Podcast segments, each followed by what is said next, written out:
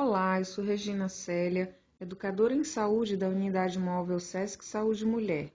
E no mês de setembro produzimos um novo podcast com orientações em saúde, dessa vez para tratar da temática prevenção à automutilação e suicídio, foco da campanha Setembro Amarelo.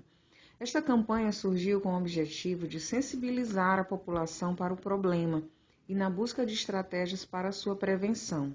Para este podcast, convidamos o senhor Rui Ribeiro Moraes Cruz, psicólogo da Escola de Saúde Pública da Secretaria de Estado de Saúde, para conversar conosco sobre esta temática. Rui, contextualize a automutilação e suicídio nos dias atuais na sociedade. Bem, o suicídio é um fenômeno social que ocorre em toda a humanidade. Mundialmente, a cada 40 segundos uma pessoa comete suicídio. No Brasil, a cada 45 minutos. E na Grande Ilha de São Luís, a gente vem percebendo no mês de abril e no mês de agosto desse ano, nove pessoas cometeram suicídio. Dá uma média de praticamente a cada três dias uma pessoa se torna vítima do suicídio. A automutilação, mais conhecida como autolesão, é um comportamento de materializar a dor emocional, a dor psíquica, em física e vem aparecendo é, principalmente na faixa etária de adolescentes e adultos. O suicídio, assim como a automutilação, é um problema de saúde pública, mas que ultrapassa os limites para a sociedade, onde todos têm o dever de cuidar e preservar a vida. Qual a sua percepção em relação aos agravos à saúde mental evidenciados no período da pandemia com o isolamento social?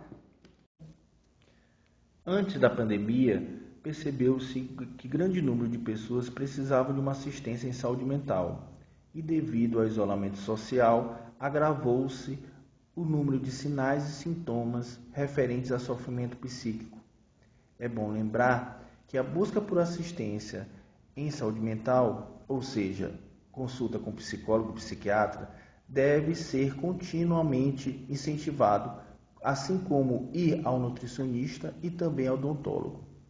O sofrimento psíquico devido à Covid se remete não apenas ao isolamento social, mas também ao período em que as pessoas ficaram doentes frente ao imaginário e principalmente por perdas de pessoas afetivas que não puderam, de certa forma, serem é, veladas ou serem representadas de maneira adequada na sociedade. Frente ao isolamento social, também aumentou-se o número de casos de violências, principalmente contra crianças e idosos, além do grande número de mulheres que foram vítimas de violência doméstica.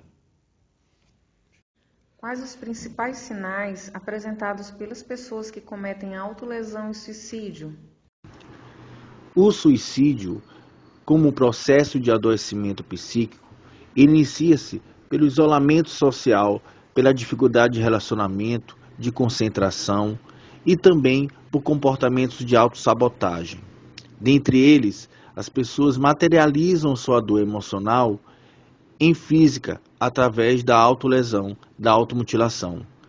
É interessante que se perceba, principalmente se essas pessoas que estão isoladas, que não conseguem manter um comportamento habitual, possam estar precisando de ajuda. Para isso, é interessante que se busque meios de dialogar, de um olhar empático sobre as questões cotidianas, que podem ser manifestadas através de mania de limpeza, irritabilidade, choro fácil e também o histórico familiar, além do histórico do, da sua afetividade frente ao mundo e consigo mesmo. É importante que a gente possa conhecer e também ajudar aquelas pessoas que precisam.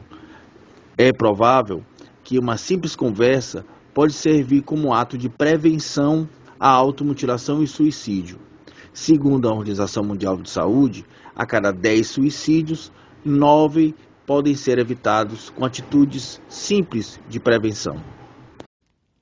Sim, há um preconceito acerca do tema suicídio, principalmente porque a sociedade ela fica com os olhos totalmente voltados para o ato, culpando as famílias das pessoas por ter tido um comportamento infelizmente visto como negligente ou desatento frente ao sofrimento das pessoas. Mas a verdade é que o suicídio ele traz à tona vários tabus sociais que vão desde a sexualidade, do racismo, do bullying, das dos tipos de violência que existem na família contra crianças, adolescentes e idosos, e também uma falta de cultura de saúde mental, no qual nós temos que pensar em prevenir doenças emocionais através de comportamentos que tragam a qualidade da vida das pessoas. Principalmente porque a sociedade ela cobra um ideal de beleza, um ideal de sucesso, um ideal de comportamento. E isso vem agravando ainda mais as pessoas que não conseguem alcançar. O fenômeno social, visto como suicídio, ele pode ser prevenido.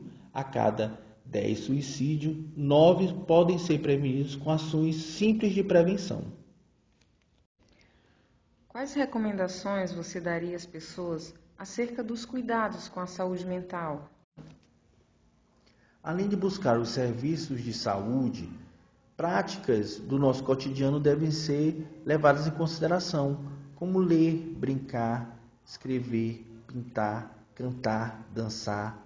São comportamentos que valorizam a vida e que servem também de maneira de compartilhar com as outras pessoas o cuidado de saúde mental. É bom lembrar que nesse período de pandemia, hábitos saudáveis também favorecem a imunidade emocional, principalmente o cuidado com plantas e o cultivo de boas práticas, como tomar chá e também como interagir com pessoas que estão próximas, para que a gente possa ter o hábito de confiança, de liberdade e também de conversar sobre os nossos sentimentos e emoções. Só assim teremos uma sociedade solidária e que tenha os temas de saúde mental inseridos em todas as temáticas.